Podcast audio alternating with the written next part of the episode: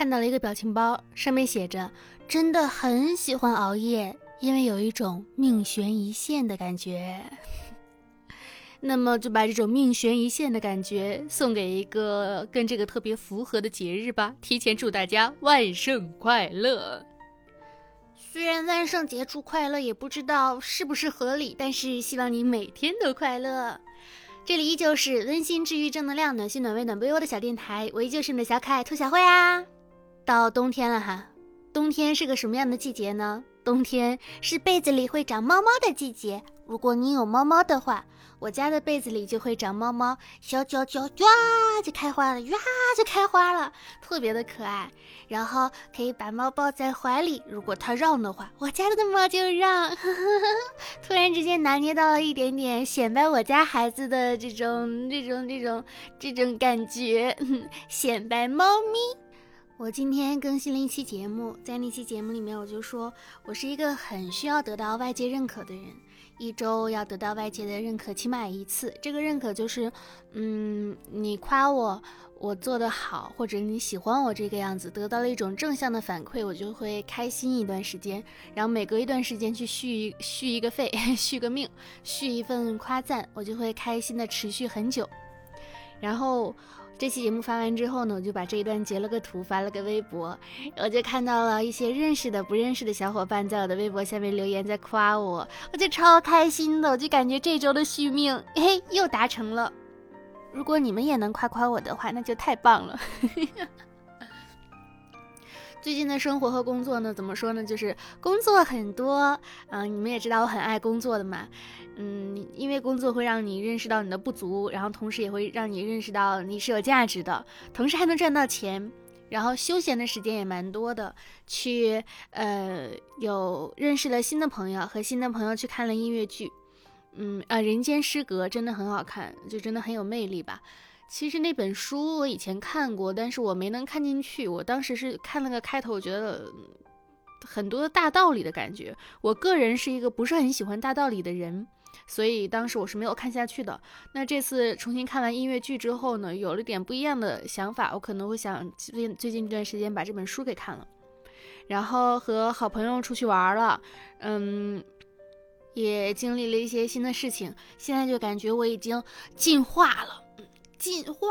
现在有一种很舒适的一个感觉。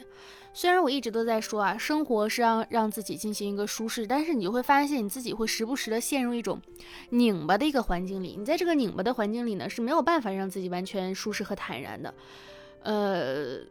包括我现在说我现在很舒适，但是时不时的没有到达深夜 emo 那么那么的严重，但是也会有一个小拧巴那个小劲儿，劲儿劲儿的，就作作的。之前我会觉得这样的一种状态其实是一种很差的一个状态，因为它会影响到你的社交也好，影响到你的日常生活也好，它会让你没有那么的快乐。但是我现在一想，这个就是生活本质嘛，怎么可能每个人天天天天天天天天的快乐呢？没有任何一种关系是绝对的复杂，但也没有任何一种关系是绝对的简单。我们都期望着我们周围的关系会变得简单和纯粹，会变得更加的坦然和顺畅。但是你想要得到这样一种关系，你就是要完完全全的去摒弃所有的杂念，你去更加单纯去爱你爱的人，并且这个人给到你的回馈也是让你觉得很舒服似的。这个是一件很难很难的事情，只重视你重视的人，只爱你爱的人，这件事情的本质就是做不到。嗯，应该有很多听众都知道我为什么叫兔小慧吧？就是我看过一本书叫《兔子什么都知道》这件事情，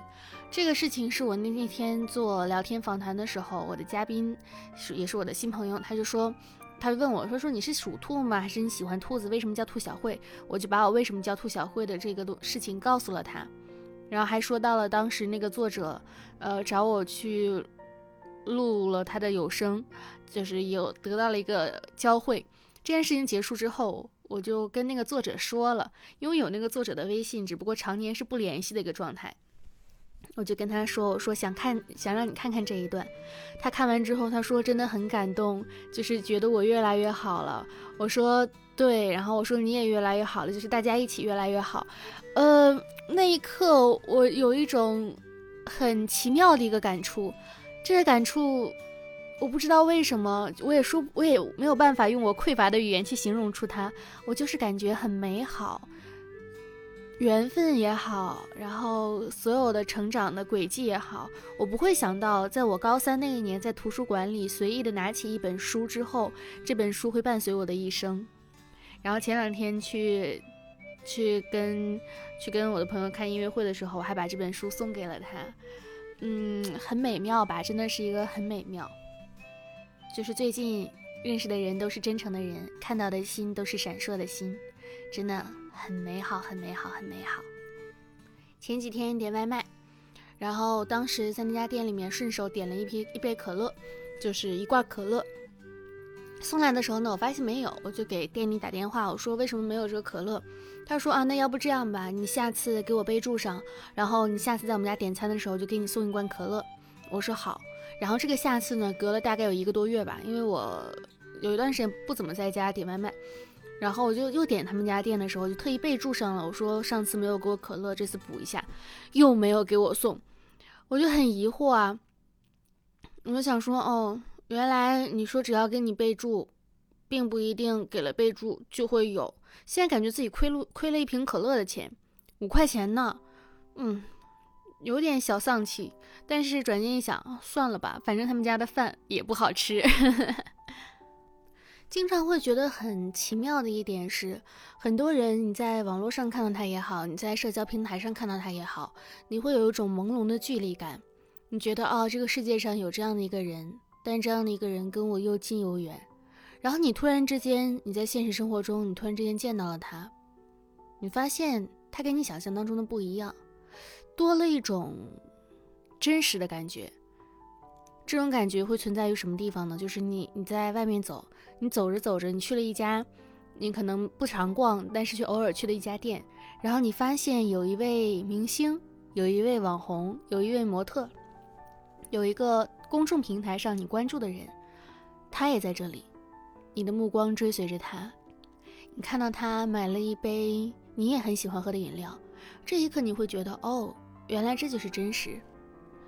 出去走一走，出去见一见，然后感受更多不同的人和不同的人说着话，感受一下这个世界的真实，感受一下冬天、夏天、春天、秋天，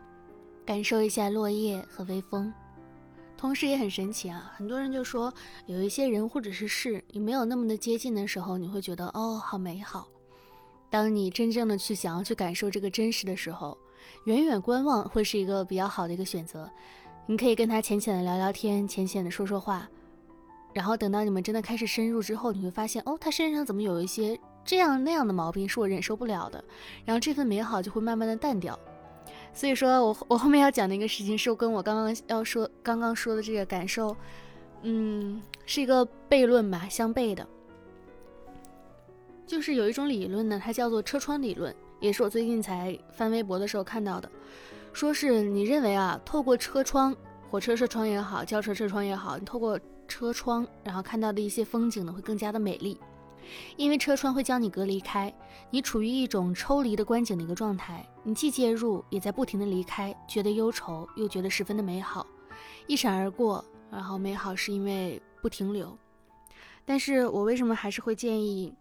要去多感受真实呢，因为如果我们生活在一个虚幻的一个美好里，我们一直在抽离，一直在抽离，我们一直在避退，一直在避退，很多东西是我们会抓不住的。那种真实的感觉少了之后，整个人是虚空的，是悬浮的，我们感受不到这个世界的真实性，感受不到身边围绕的这么多的人和事。我们应该去尽可能的去感受，感受所有的这些不完美。然后也会理解理解自己的不完美，谅解他人的不完美，然后所有的事情就会更加的从容和坦然，就变成了也没什么大不了的，也就这样了，最差能怎么样呢？生活还是要继续啊！不要让自己变成一个极度敏感的人，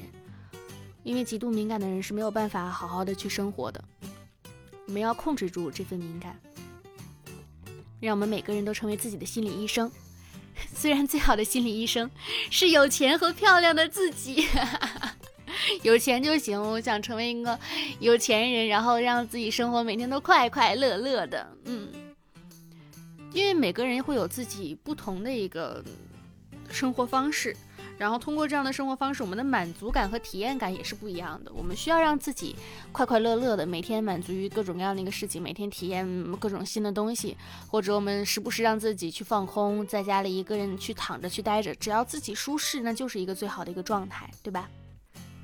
好了，本期的小电台呢到这里结束了，感谢大家的收听。结尾的时候浅浅的打个广告吧，就是我录的一个广播剧。嗯，请君赐教第七期我录的猪鸡，大家可以去收听一下，我觉得还挺好听的。然后我的新浪微博是浮夸大哥兔小慧，浮夸大哥兔小慧，呃，QQ 群五二四六三一六六八五二四六三一六六八，感谢大家的收听，祝你天天开心，好运常伴，拜拜。